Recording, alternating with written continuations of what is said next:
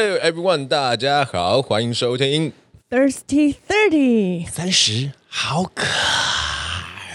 我是录第三遍的主持人 Andrew，我是 Melody，我是向向，我们是 S&M。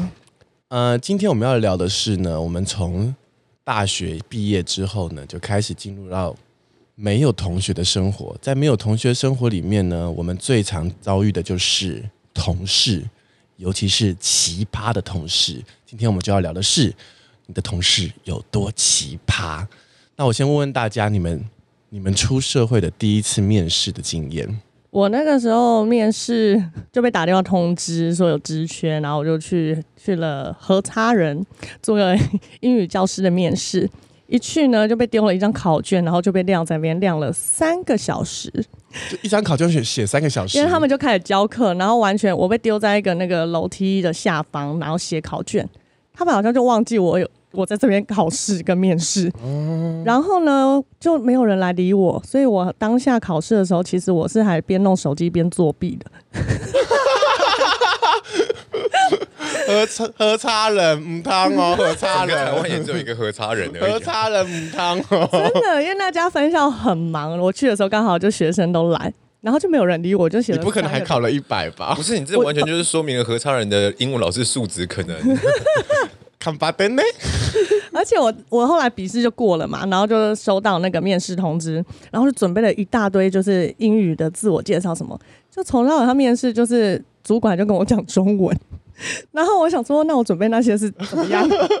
而且就只有聊了一下天，然后主管他刚好跟我一样住我家附近，反正我们两个就聊得很投机，然后完全没有讲到什么有关工作的事情。男的吧？没有，是女的。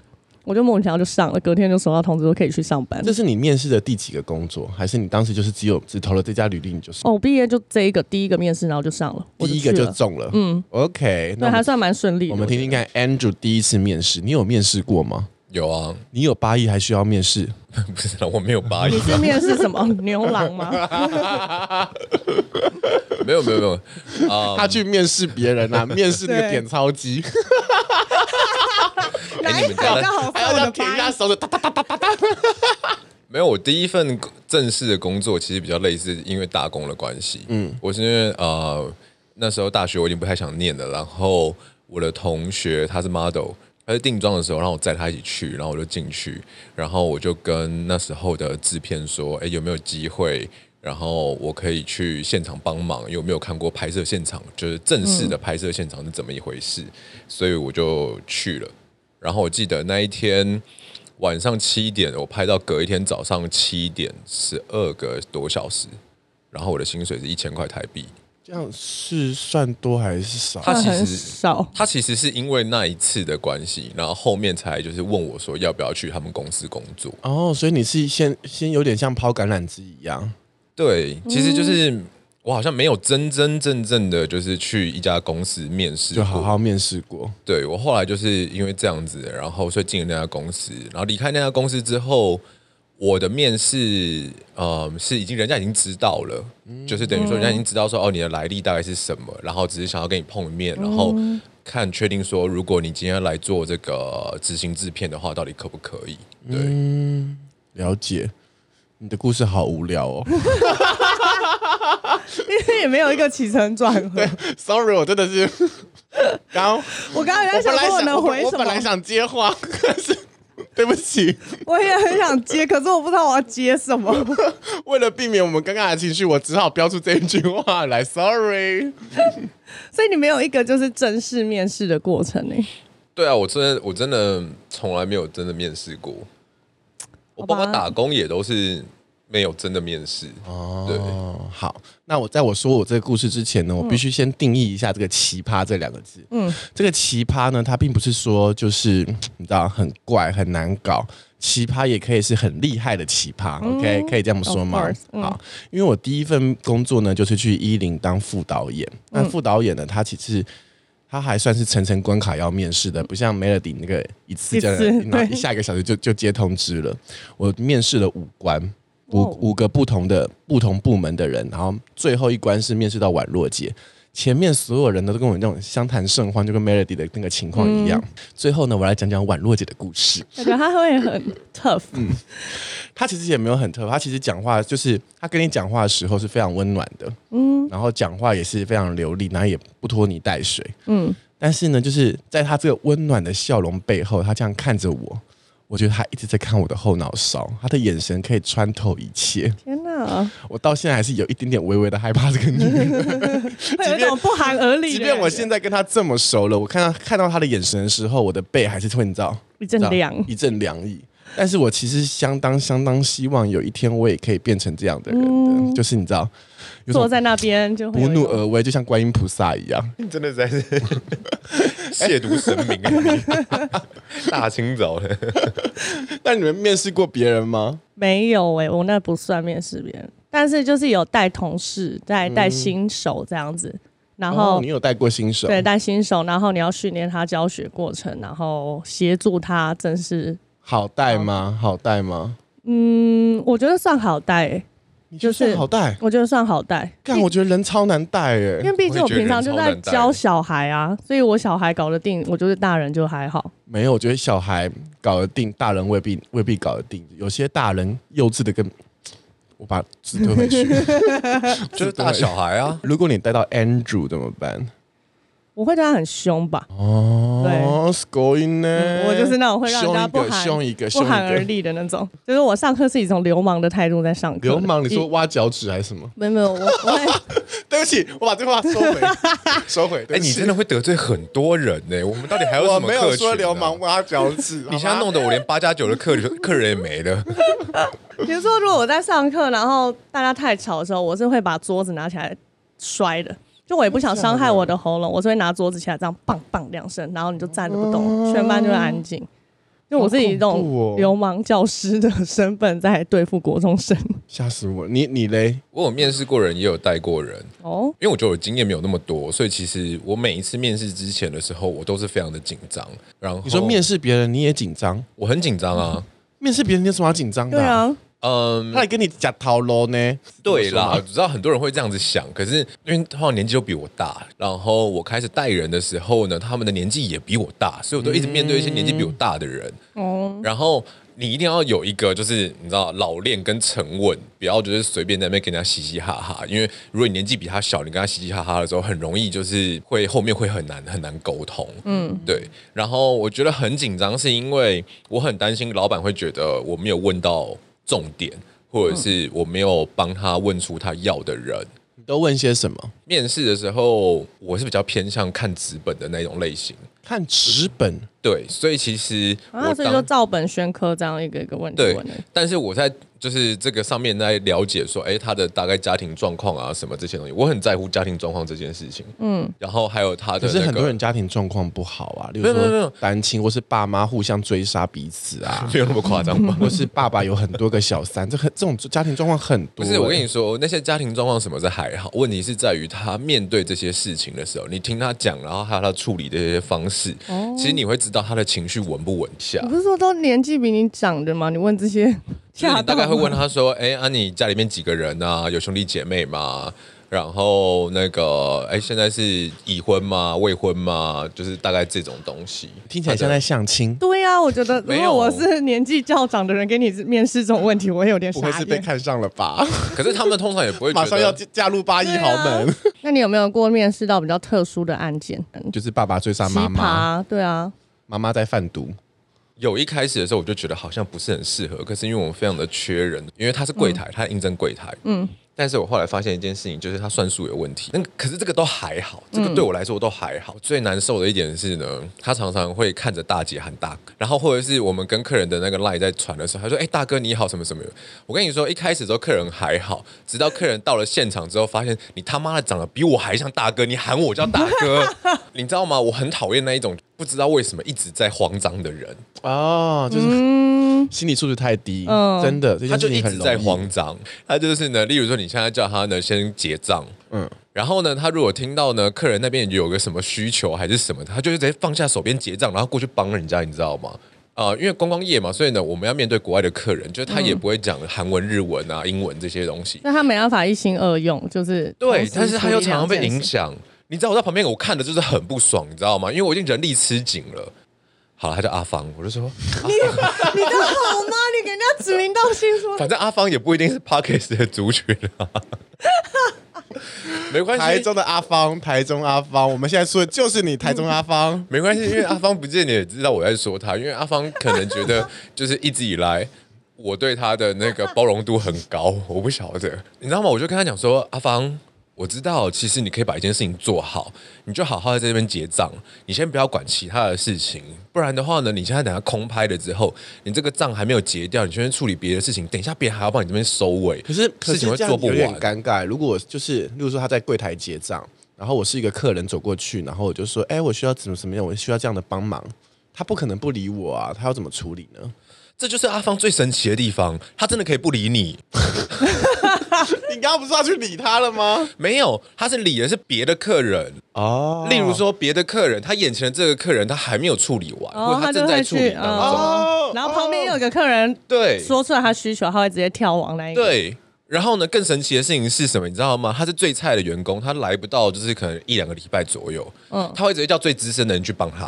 OK，你懂我意思吗？Okay. 他会先忽略他眼前的。哎，我个人非常好奇，阿芳的年纪是？他说刚刚我记得好像四十几吧，四十五、四十六左右。对，好了，那不意外了。就是你知道这个很可怕，这个年龄层的，不要再得罪了。我收回，我收回。然后我们俩眼神这样默默飘向你，我收回。来，我来讲讲看我的我的面试的这个经过。嗯、事情是这样的，通常在上海一零的所有员员工呢，都是我来面试的。嗯，所以我觉得面试了非常非常多批人进来。那我们公司有一个奇怪的传统，就是无论你最后变成经纪人，或是变成导演，或是变成什么 maybe 什么专案小组什么，嗯、你都必须先来当导演的后台后台助理。所以都是由我来先来面试。嗯，有一年的时候呢，我的工作量就暴增，真的非常非常多。嗯、我那个康康康康的师傅呢，他就自己开始就是来面试了。嗯，你知道，因为我师傅面试上我，嗯，他当时也是很康，所以才面试上我的。毕竟师傅就是宛若姐嘛。啊，不是不是，是另外一个女生。嗯、OK OK，他其实看到我的时候，他是说我眼睛里面充满热情。就因为这个热情，你知道他对这种就是很有热情的小朋友，或是有点想法的小朋友，他觉得 OK，可以是可以培养的。嗯，所以他的他面试的标准比较靠感觉。然后有一次我就回来的时候，就说：“哎，我面试上一个人还不错哦，就是感觉很会很很多东西。”嗯。然后我说好，那我回回公司，我再帮你再面试一次。嗯，但是我老板已经答应人家要要要来，所以我就说 OK，没关系，我就是跟他聊聊天，先再你知道稍微磨合一下，然后就跟他面试。哇，这个女生呢，瘦瘦的，然后头发很长，然后皮肤有点有点微黑，嗯，眼睛非常非常大颗，那种你知道有一个有一个卡通叫做什么什么太鬼太郎这种超级大型眼睛，嗯，然后他跟我面试的时候。我其实感觉到一丝凉意。谈的过程中呢，你就会发现这个女女生的眼睛，她没有在看你，她这样咕噜咕噜一直转，一直转，一直转，一直转，所以我才形容他是鬼太郎。所以他会眼神一直漂移的那种。他漂移，他整场都没有什么在看我，然后就那飘飘飘飘飘飘飘。然后因为他已经面试中了嘛，嗯、我就想说好吧，那就先试试看吧。嗯、反正以我的能耐，当时我的能耐，我觉得我是可以把他带入正轨的。嗯。Interview 完之后呢，就说那所有所有同所有同事进来，我们一起来开个会。嗯。那我开会其实非常讲究的，就是大家不可以带电脑，两都要带纸跟笔。嗯，所有人都这样排好了，连会计阿姨都进来了。嗯，所有人都带纸跟笔，就他带着电脑进来。No，就这样空空如也就进来看着我。然后我还跟他讲，就我我就是你知道，就敲了两下桌子，然后我的助理就跟他讲说，赶快去拿纸跟笔。然后回回句什么嘛？嗯，他就是说什么都记得。奇奇葩，我觉得还没到更奇葩的地方。直接自己这样子讲，他也没有。我已经有点小火了。对啊，这要是我会火哎、欸。然后当时我就有点小为难他了，我就放就讲了讲了一连串的东西，然后就问他说：“嗯、那你还记得多少？”他的当然是支支吾吾就没讲出多少。然后反正我就让这件事情慢慢过去。嗯。但是你知道他可能。他可能已经感觉到我对他很不爽，嗯，因为过两天我还要出差，然后我再出差一次，出差回来的时候，他已经消失在公司里面了，嗯，就这样隔了三天。因为呢，就是我去出差的时候呢，他就到处跟所有的所有的女同事讲，嗯，我们整家上海一零只有我一个男同事，嗯、然后那当时还有另外一个男同事，他就跟这样跟所有人这种八卦啊，讲各种各种各种我的事情啊，嗯，然后最后听到的版本是这样的，你们知道吗？我这个眼睛是可以通灵的。当时小象在跟我面试的时候，我这样看着看着，我跟你讲，小象旁边围了好多好多好恐怖的东西哦。然后在讲还要咬牙裂齿，我我觉得好像在拍类戏剧一样，对啊，然后好像玫瑰同林演，公司也不大嘛，很快就、嗯、很快就传到你，很快就传传开了。然后他最后还跟那个男的讲说：“我跟你讲，你要小心。你知道为什么小象这么年轻？因为那时候我才我才二十四岁。嗯”他说：“你知道小强为什么这么年轻可以爬到这么高的位置吗？他上面也睡，下面也睡，就开始乱造谣、嗯。然后我的那个男同就男同事呢，就跟他讲说，这家公司他除了可能会睡我以外，他不可能再睡别人了。真的超瞎。所以他当时跟你面试眼睛飘，也是因为他觉得他真的在旁边 太多可怕。所以到我现在我还是干，我是不是有点遭遭到什么东西？妖魔鬼怪，那个肩膀很当。天哪，怎么会有这么瞎的人？好，我来讲一个欢欢乐一点的，因为刚刚说到，我就是会有一些后台经理的部分嘛。嗯，那我其实我刚开始带人的时候，也带的非常非常的差。嗯，就是我本来就想说，大家因为我面试的人其实都跟我年纪差不多。嗯，当时嘛，我那时候刚进一零的时候，二十一、二十二岁。嗯，我面试进来的。进来的那个女同事呢，她也二十一、二十二岁，她就大小了我一岁而已。嗯，她是个东北的狮子座女汉子。哦，狮子座跟加东北真的很哦哟，哦哟，真的是，你知道，她刚开始的时候，你常常会说小象，我想扇你耳光，直接他摆明回你。对，但是因为你知道，我跟他们关系其实有时候是蛮好的，所以，嗯、但是他有一次就是直接跟客户这样讲说，比如说 Melody，我想扇你耳光。他对客户也这样讲，我傻眼嘞，我傻眼，他控制不住他自己的情绪。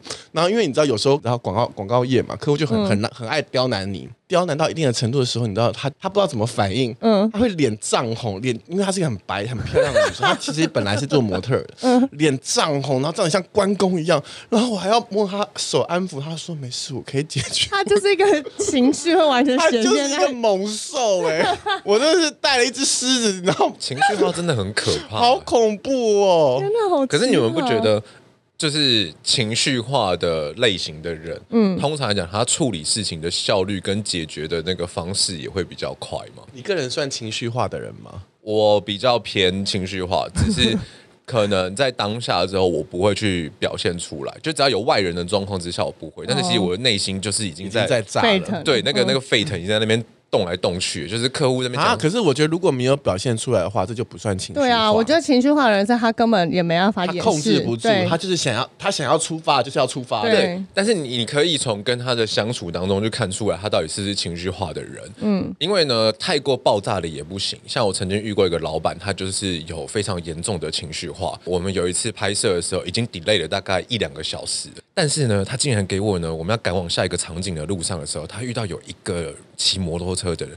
可能非常靠近他的车，嗯，他竟然摇下车窗跟他吵了半个小时，他没有办法控制自己。对，就是这种人，他他就是以他的情绪为重，他不会在意其他额外的事情，当下需要处理的事情。他就当下之后，他就一定要，然后他的大局就是他的情绪，对，就是直到然后呢，我就是等下跟他讲说，哎、欸，嗯，那个我们赶快走了吧，不然等下真的会爆表。但很多这种对对对对对对，然后又开始飙车，你知道吗？就是啊，你会觉得不行，那个相处起来其实久了会觉得有点累。嗯，我以前是有同事，他也是，可能他当天就是心情状况不太好，你就会看他，他就是完全边掉泪边上课啊，好可怜哦，怎么了？失恋吗？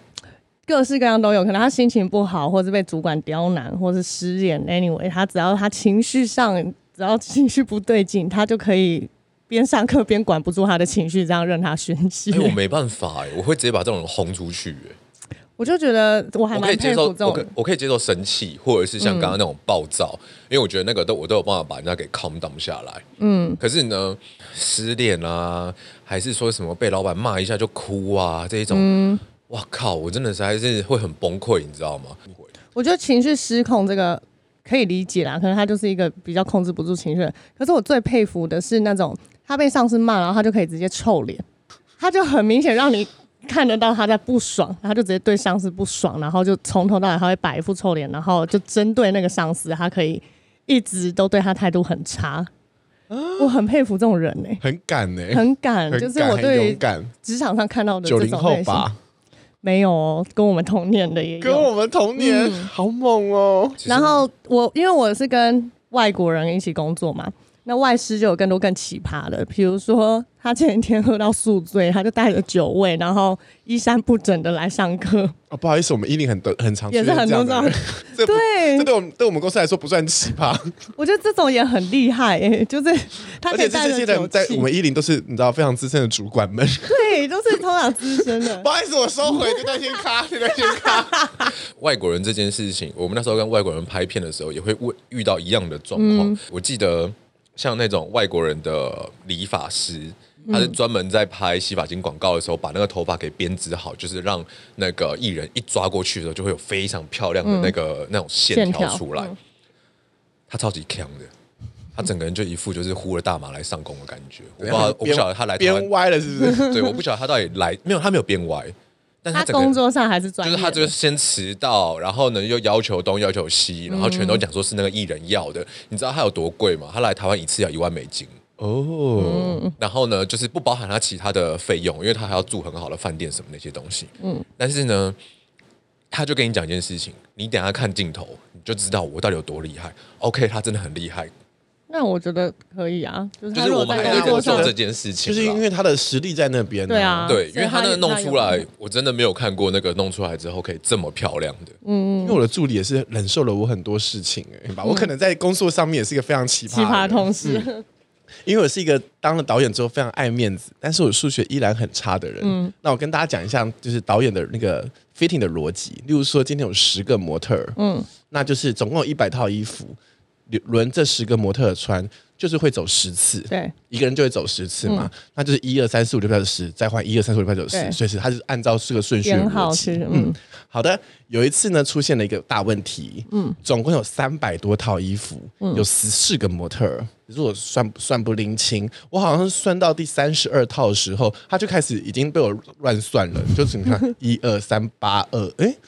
然后我就是继续把它，你知道，继续把它印印印下去。后来当我的这个后台经理的人呢，都非常非常聪明。嗯，然后他就看了我一眼，他就瞪了我一眼，他说：“干，你在乱算什么？”对，但是因为客户在，客户还在，所以他也不敢不敢多说什么。就等到我们这三百多套衣服全部数完之后，他就把跪下来，然后跟着我，他就把我一起抓着跪下来说：“我们再数一次。” 为了帮我把面子做完，我想先回过来听听看 Melody 最失控的时候。嗯，在工作上的时候没有哎、欸，所以你那些生气都是演出来的，演出来的。就基本上我在教学会是另外一个 我。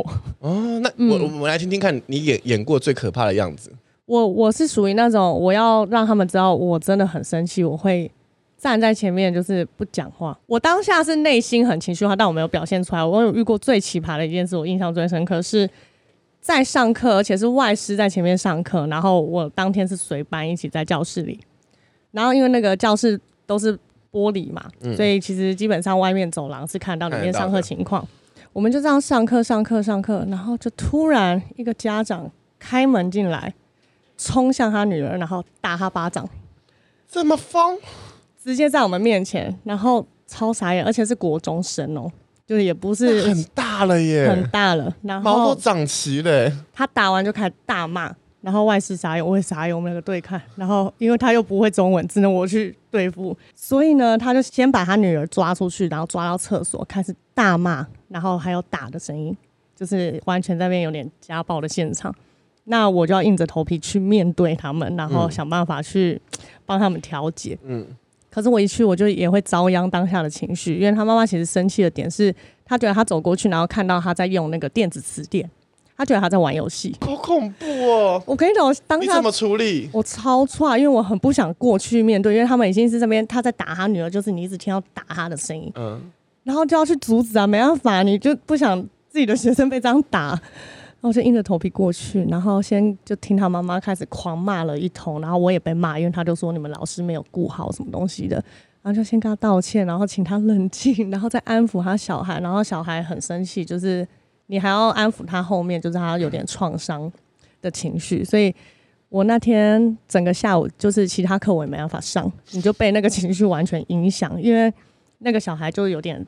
蛮大的创伤，他很爱面子，然后他成绩其实超好，嗯、很丢脸，很丢脸。然后重点是我结束这一切，我还要去跟外师解释，因为全分校的人都看到。有一集要来聊我的奇葩爸妈，那个是我印象最深刻的，我真的是错。所以在这边呼吁这个核差人来自台中的邱太太，你不要再提这些东西好不好？我哪一天的时候真的会连夜配都没有，你知道吗？我们要我们会有校外教学，要带他们去可能博物馆啊或者什么。那在出发前分校集合的时候呢，就是家长过来，哎，老师不好意思哦，我要跟你呃，就是叮咛一下我们家小孩需要哪些注意事项。四年级了，他说我家小孩呢对下楼梯有恐惧，所以他每次下楼梯，请老师可以背他吗？我心想，哇的，一把火就直接上来，而且是男生，然后我傻眼，我说，嗯，所以你们出门的话，对我们如果呃遇到有楼梯的话，如果尽量不走楼梯就不走，那如果真的有需求的话，我们都会背着他下楼。四年级的孩子要背男生，那他也他也接受，嗯，没有，我跟你说，世界非常奇妙，这个不是什么三四年级的问题。因为他讲到这个，我就突然想，这是家长的问题啊，这真是怪物家长。嗯，我接过我的呃，我们公司的同事的妈妈的电话，他打电话来说，你同事不是都很老吗？没有，我们也有妈妈都还他三十出头，他三十出头，然后他妈妈打电话来说，啊，我希望呢，贵公司可以调整一下他的上下班时间。不要让他那么晚回家。What the fuck！天哪，你来应征的时候不就知道这边已经有早晚班的制度，而且是早晚班都要配合的吗？嗯、对不对？当初都有讲了，何况你还住外面，你老妈还打电话过来。我操！欸、你知道吗？真的超多的。他已经三十岁了，不是因为你们俩的你们俩的概念不一样，嗯嗯、你是赚那些家长的钱呢、欸，那些家长是赚你的钱呢、欸，嗯、啊没有，那些家长的小孩是赚我的钱，对呀、啊，意思一样、啊，对啊，然后还来这个你，没有，我跟你说，反正现在这个，那你把他 fire 了没？没有啊，还没有，没，有啊，你容忍度很大哎、欸，是我容忍度的问题，是台湾劳基法的问题，你不能为了这件事情 fire 掉他，不然你要赔很多钱。那你当时怎么回应他？你就说不行啊，啊我们有公司的规定，你要怎么回应这样的要求？对啊，你就是只能这样跟他讲啊。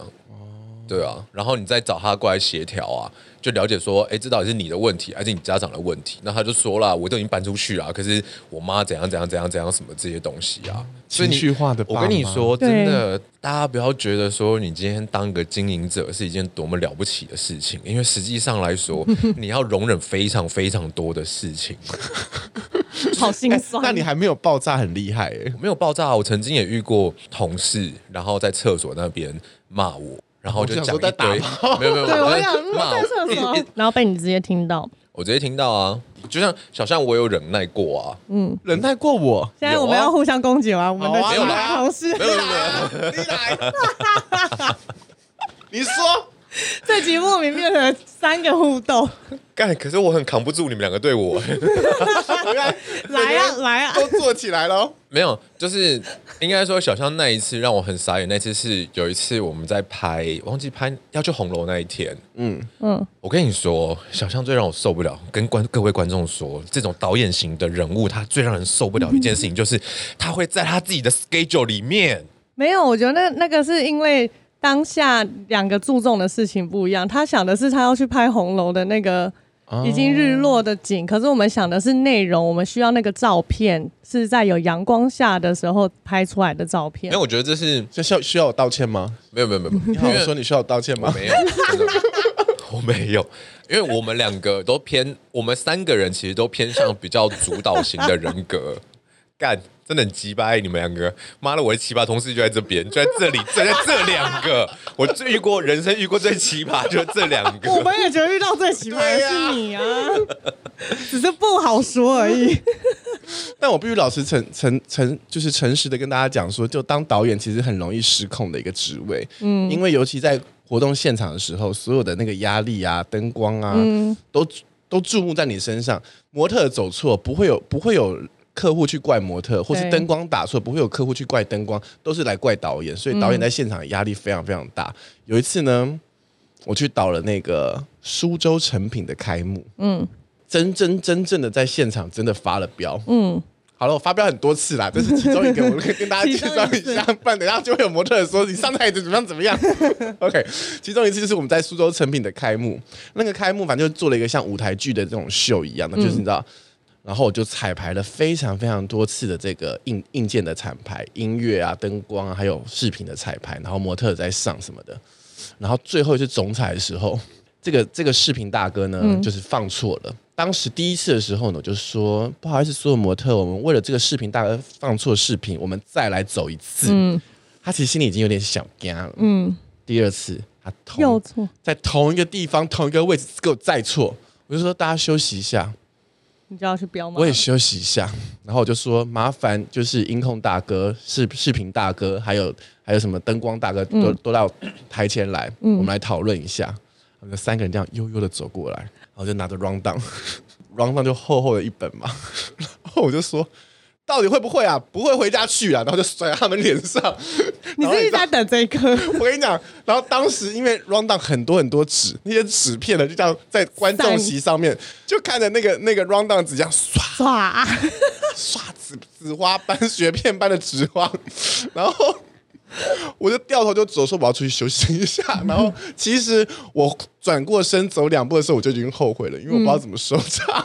因为你也不能自己去捡那些纸。然后我因为手上还拿着麦克风嘛，我就说十分钟后我们再彩排一次，大家警醒一点。然后我就把麦克风给到那个助理，然后再走到门口的时候，我就传传讯息给我助理说：“麻烦帮我把 rundown 捡回来。” 超俗啦，超俗啦！而且你知道灯光一响，大家他们有时候长得非常非常像流氓，嗯，他们应该都是很彪悍型的吧？超傻眼，超傻眼，那次真的超傻眼哇！我我曾经也这样失控过，不是不是，本来其实我也没有觉得就是有这么多奇葩的同事，可是你这样讲了之后，我就突然想起了一些故事。那个导演是这样的。他呢是非常喜欢女生，不喜欢男生的导演。嗯，但是呢，那一次呢拍那个汽车广告的时候，最后选的是一个小男孩，就是他怎么样提小女孩这件事情都过不了关。嗯，那客户偏偏就选了一个非常非常傲娇、非常酷的一个小男孩，很难控制的那一种。嗯，我懂小男孩，尤其你知道小男孩那一种，就是大概差不多应该是五六年级吧，就是那种要浸润。进入那种青春期，开始一副就是要耍酷的那种、呃、那种感觉。小大人。最后最后呢，有一个卡是要叫那个小男孩站在某一个地方，后面要用绿背板，然后 key 一个什么东西，我忘记。嗯。反正小男孩站在那边的时候呢，他就这样子一直抖脚。那个小男孩就一直抖脚，三七步抖脚。对，他已经很不爽那个导演了，导演也很很不爽他，他一直抖脚。该不是伍佰的孩子吧？伍佰很敬业，他一直抖脚抖到导演受不了。导演直接俩拱了，导演就直接这样子，已经说你就站好，你站好。然后呢，他继续抖，说你他妈的站好，站好，站好，站好。我就开始拼打，狂打。导演整个失控。天哪，妈妈傻眼。导演整个失控。那个不是最后一卡哦，后面还有两三卡要拍哦。他们已经搞到这样了。但是呢，这时候呢，又是我要出场的时候，妈妈有傻眼吧？妈妈的傻眼啊！然后我就是，你知道吗？当下的时候呢，这种事情呢，因为遇多了，所以我就知道，第一件事情就是不为所动，看着这一切。然后假装没发生，对，掩耳盗铃，对，只 要这是一个很平常的事情。这种时候呢，只要呢，casting 跟经纪人不要过来找我，然后呢，导演那一边呢也不要对过过来对我发脾气，我就先当做这一切事情没有什么事情，我就没事。对，因为这时候呢，你走到哪一边去，你如果走到了经纪人跟妈妈那一边呢，导演就会觉得，干你他妈的为什么没有帮我？嗯，因为他孩子真的还是很难控制。但是这时候呢，如果走到导演那边呢，那这个经纪人呢，之后呢，我要怎么跟他合作呢？所以呢，你就在现场看了这一切，然后就说，OK。灯光好了吗？摄影机好了哈，好，OK，好，大家 stand by，OK，好，来，当没这件事发生，假装没事。哎，我觉得这招很不错，你能够这样，你不知道怎么办，我真的不知道怎么办，你知道吗？而且导演长头发，他是男生，他有长头发，他那时候边打的时候，他的发带还掉了，所以你就看到他像关公一样，那个头发在那边飘，对，然后他在那边打，然后你只能够 OK。哇这个也很精彩。对，因为没有导演，他也不是真的打下去，他那个打是有收力的那一种，嗯、不是那种真的打下去啦。嗯、就是他真的是好了，他失控了。然后呢，我对小二以下的我没办法。我以前有失手打过那种不讲理的，我是我好像是拍他头，然后好死不死，他就因为他就一直乱动，所以我拍的当下他下巴去撞到桌子，然后就红红红的。然后我也是就马上，他当下原本要哭，马上转移话题。哎，我给你看一下，我今天老师给你带这个东西，马上，然后你要让他忘记这件事情，然后他就真的会忘记，因为他们小朋友很快转移注意力。OK，了解。就是，可是回去安亲班有被问，天哪，应该不会有同事听到自己吧？有被问，就说，哎，刚刚他去上的课的时候有没有就是撞到还是什么？他这边红红的，然后好像他说有一点点痛。我说我不知道啊，你刚下课有跟谁玩啊？你是不是跟那个谁谁谁玩的时候不小心撞到？他们刚刚下课有一起玩游戏啦。我觉得应该是可能不小心去碰到。你确定这集能播吗？你确定这集能播？这很久以前了，没关系。已经过了追溯期了，是不是？对，过了追溯期。这个我真的。我跟你讲一个更恐怖的，我也我也有失手做过小孩。呃，有两年呢，我就专门接 Nike 的秀。嗯，Nike 的秀呢，不像一般的时装秀一样，就是这样 one by one 出来，它就很像一个大型的十五分钟表演，嗯、是 non-stop 表演，就是会大家会有出来跳舞啊，然后走啊，然后全部都在剪剪在一首歌里面，然后它的系列会有什么？呃，休闲系列啊，跑步系列，其中一个系列叫做 Kids，哦，Kids 就是 Out of Control 系列。但是我必须跟你们讲，因为要做 Nike 的秀呢，都是非常非常厉害的模特，或是或是小朋友这些这些模特。然后通常呢，我们都会请有一有一个有一种叫做小朋友的那种练舞舞团，嗯嗯嗯，他们其实很厉害，而且妈妈们、小朋友们记得喽。如果你现在还是还小的话，没关系，赶快去学跳舞。真的，学跳舞的孩子会非常非常有纪律，他们非常非常知道在干嘛，而且他们对舞台上的呈现也非常非常有把控度。所以通常我做 Nike 的秀呢，我都不会有太担心，因为这些小孩都非常经过训练。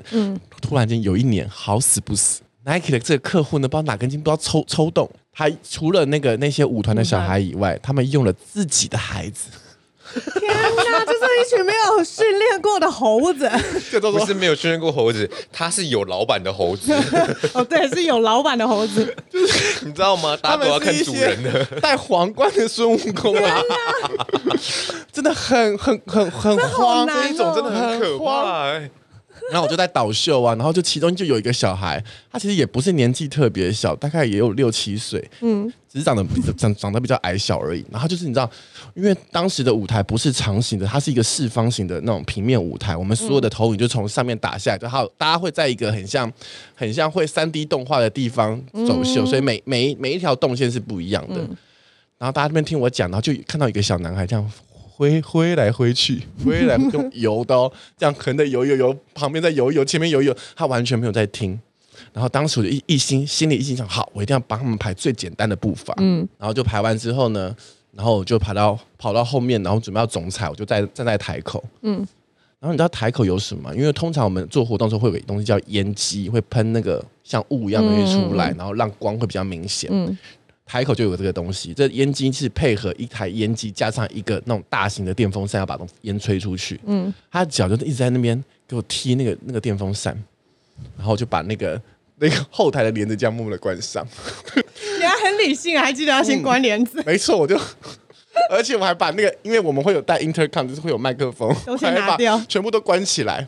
然后我就在猛 K 他的头，但是你知道这种这种小男孩很奇妙，我 K 他头之后，他除了非常非常乖以外，他就觉得我好像是乖。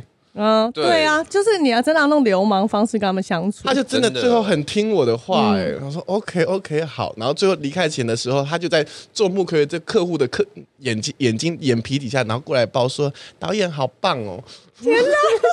可是我觉得，嗯。到达一个年纪跟一个职位之后，其实比较要注意的一件事情，反而是如何让这些奇葩的同事，或者是非常有个性的同事们之间要如何相处。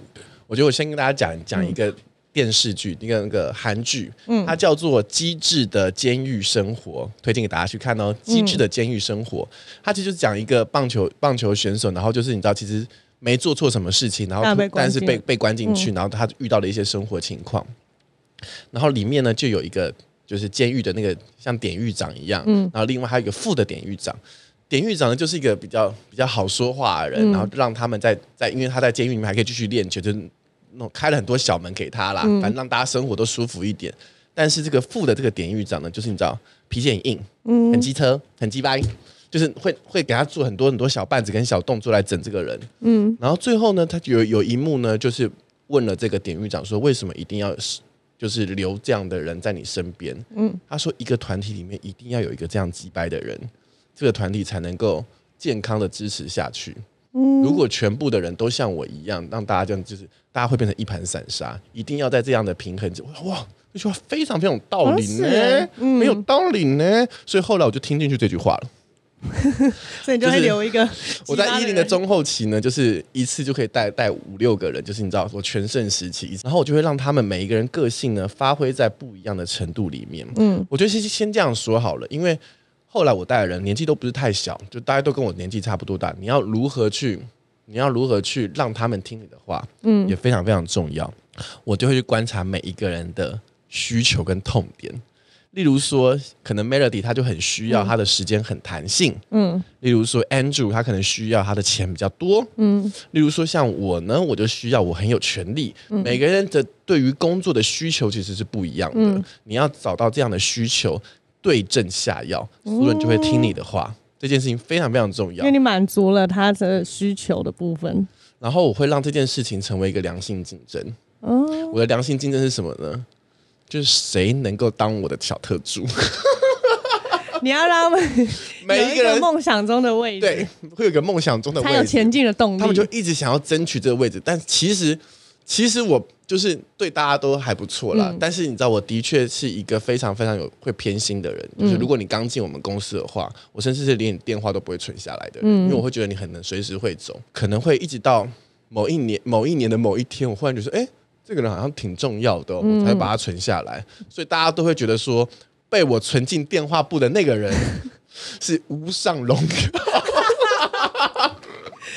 这个不错，你就塑造了一个这个让，对我让他们塑造了一个这件事情。嗯嗯，然后，当然我我就会让他们分门别类去做一些。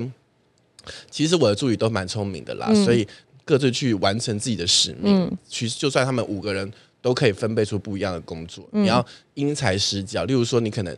你叫 Andrew，你不会叫他去写方案，他就他的美术就是极差，你不让他去写方案，那他可以去安排这一切，嗯、他是安排很好的人，嗯，对不对？例如说像我，我就是一个不适合去安排一切的人，嗯、我就是只适合花天酒地跟那个耀武扬耀武扬威跟那个出场的派头，你给我这些，我就可以回报你很多很多，所以你要每个人因材施教，嗯、非常非常重要。我会用鼓励的方式，就是比如说，好像打篮球一定会有一些板凳球员。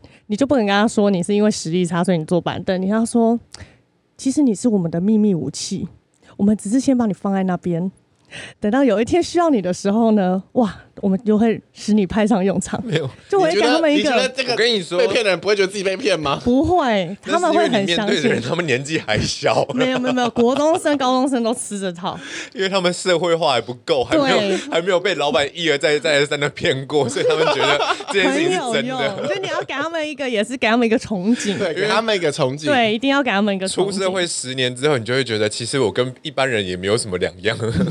而且我觉得这个老板要非常有技巧，你要画一个他。们可以达到的大饼，嗯，你不要画一个太远了，然后觉得哦，就说哦，我们这这一季做成怎么样怎么样，我给公司给你们分红，他们完全不会觉得干太遥远。我可能明天就想离职了，我还要跟你分红，怎么可能等到年底？所以你一定要给他们的这个愿望是，例如说，OK，我们这样就做好，我放大家两两天的假，嗯。大家就哎呦哎呦可以哦，这可以哦，感觉马上就可以达到喽。嗯，他就会很努力去完成这件事情，因为我很爱扮白脸，嗯，就我很爱扮白脸，所以我的这些助理们一个比一个更凶，他们就是一个一个，就是他们像我的保镖一样，嗯，一个比一个更凶，他们都叫我小那个叫什么小祖宗。一个秘密的，你知道你是小型的那种宗教对。然后他们每次一真的看到我凶的时候，他们其实蛮慌张的。嗯、我有一次就是不是就是凶了真真实的模特通常我是不会凶模特的。然后有一次我就做了一场鞋子的秀，然后就要求所有模特穿那种很高叉的黑色的那种连连体泳装，就是比较设计感。嗯穿连体就是高叉连体泳装，你就一定得穿肤色丁字裤，不然你那个你内裤一定会跑出在旁边那个腿的那边会跑出来嘛。我就特别叮嘱了，这个发通告的时候一定要这样发，说一定要穿肤丁，一定要穿肤丁跟贴胸贴。OK，来现场的时候就有一个女生，长得也不怎么样，就有一点像小爱。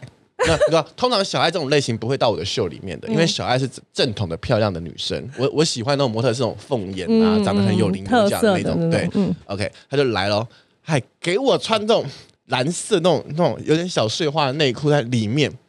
因为我在彩排啦，我已经彩排到现场了，然后所有客户都在看哦，拿着麦克风就说他为什么他为什么没换夫丁，然后那个女那个模特就还义正言辞的说哦，因为我那个来。然后我就回了一句，到现在整个上海业界都知道的经典名言：嗯，就算你现场给我喷血，你都过去换换夫丁。我的五个五个后台都不知道怎么办，因为我已经出动了，就有一点难收拾了。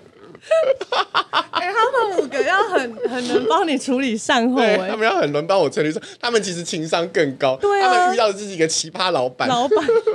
才是他们觉得最奇葩的同事。我后来有就是读那个 Ray Dalio 的那个 Principle，他的那本书，他其实就跟小象讲的很像。某个程度上来说，你要去让有厉害的人，他是有特权的，那个压力跟奖赏在那边，就是说他的压力是不要太大的。Maybe 可能他的压力就是他能超过他能力的 twenty percent，你也可能只能把他压到一百二就好了。嗯，你不要去要求过多，然后慢慢慢慢的带他们成长。好，节目的最后呢，我想要再问大家一个问题，我们回回归到这样我们三十毫克的一个正统问题来，请问一下，三十岁之前面对的这个这些同事，或是面对你的工作，跟三十岁之后面对同事跟面对工作，你觉得最大的差别是什么？先从 Andrew 来说，嗯，我的话，我最大的差别应该就是我的包容度，我以前是只能够接受就是厉害的人。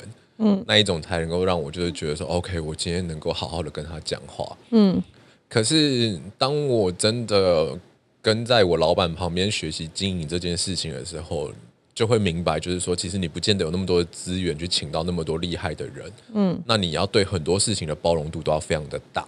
然后三十岁之后最改变的一件事情就是，如果刚刚没有跟你们聊的话，其实刚刚很多事情我已经忘记了。因为我被我老板记记记忆力的问题吗？记忆体的问题是不是？也不是记忆体耶，就是就是你知道吗？因为三十岁，其实工作上很多不愉快的事情，你就会当下就是处理完了就把它忘了吧，嗯、就是不会想不会像以前一样。健忘对于工作也是一个很不错的选择。对，啊、对你一定得要把它忘了，不然你要后面还要面对这一个人还是事情的时候，就是会很累。所以我觉得三十岁之后就是要开始健忘。对，嗯，要分得清楚什么时候是工作，什么时候是生活，对，不要把它一直混在一起。因为我的部分，我我我觉得我也是，我觉得三十岁前的话，在职场上你遇到一些不愉快的事情，或是情绪上受到上司啊或是主管对你有一些不好的评价，你会很放在心上。可是三十岁后，你就会觉得工作上是你会把它当做一个笑话来分享，会很快就能放下它，然后也觉得这个就是。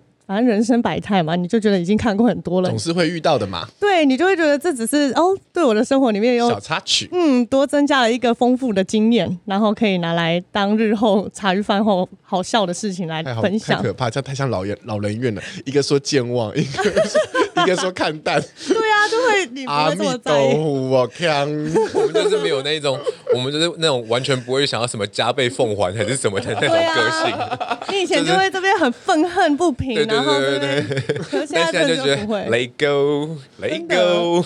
我来讲一点健康的好了，就是我对于这个三十岁之后，我面对这个工作呢，我会特别有目标、目的性。嗯，就是我曾经有一次面试的时候，人家问了我一个问题，我居然没有回答上。我我其实是一个特别会面试的人。嗯，这个问题叫做：你希望你以后的未来的样子是什么样子？你的生活样貌是什么样子？嗯。我本来是想说，嗯，走一步看一步，反正总是会过、嗯、过活活下去的。嗯，然后他就私底下跟我说，其实这一题最好的答案呢，你你要把自己的未来要画一个图形出来。嗯，例如说，他说他有个朋友，他就希望说，他希望未来的生活里面，他可以躺在迈迈阿密的海滩，嗯、抽着抽着某一个牌子的雪茄。你要有个自己这个非常非常具体具体的画面。嗯、所以后来他说，他这个朋友真的真的去迈阿密。去生活，然后并且在那边买了一个雪茄厂，他是真的，他的梦想他真的有往那个方向去前进。嗯、后来我就说，嗯，好，我也画了一个画了一个蓝图，嗯，这个蓝图呢，就是在 在不远的将来，我希望能够在台东，然后一个深山里面，然后住了一个 住了一个漂亮的房子，就这样。我们就是一个养老院的结尾。但是我觉得这件这件事情呢，会让我非常非常有目标性，嗯、就是我会开始去筛选说。我为了要拼成这样的生活，我必须哪些朋友我是不必交的，哪一些哪一些挫折我是必须要去受，跟我哪些挫折是我我不必去理会的东西。因为你想要就是一个平淡然后娴静的生活，所以目标就是变成一棵树，对，一棵最奇葩的树。对，就如果你想要达成那样，其实很多事情你就真的不用去在意，你也可以去忘记这一切是没有关系的。但有一些事情就是哎。诶我提提住了这件事情，对我对我去台东台东的这个路程是有意义的。例如说车票，你就要好好把把握起来。例如他爸是台东的里长，我一定要认识这个朋友。对，目的性。你就想说，哎、欸，这个这件事情跟我的未来是很有很有相关的。我就看你们去活台东一趟，真的一定要去台东一趟。我我必须去确认说这个地方我喜不喜欢呀？我不能。就是去了之后想说啊，我上一次来台东十七年前，我也不知道人去楼空，或者你知道，你们是 OK。好，这是我们今天的节目，希望你们在这个三十岁之后的职场里面呢，也过得如鱼得水，然后也可以拥有自己，嗯，可以放空，可以享受生活，可以忘记的小小片段时刻。嗯，祝福大家，拜拜，拜。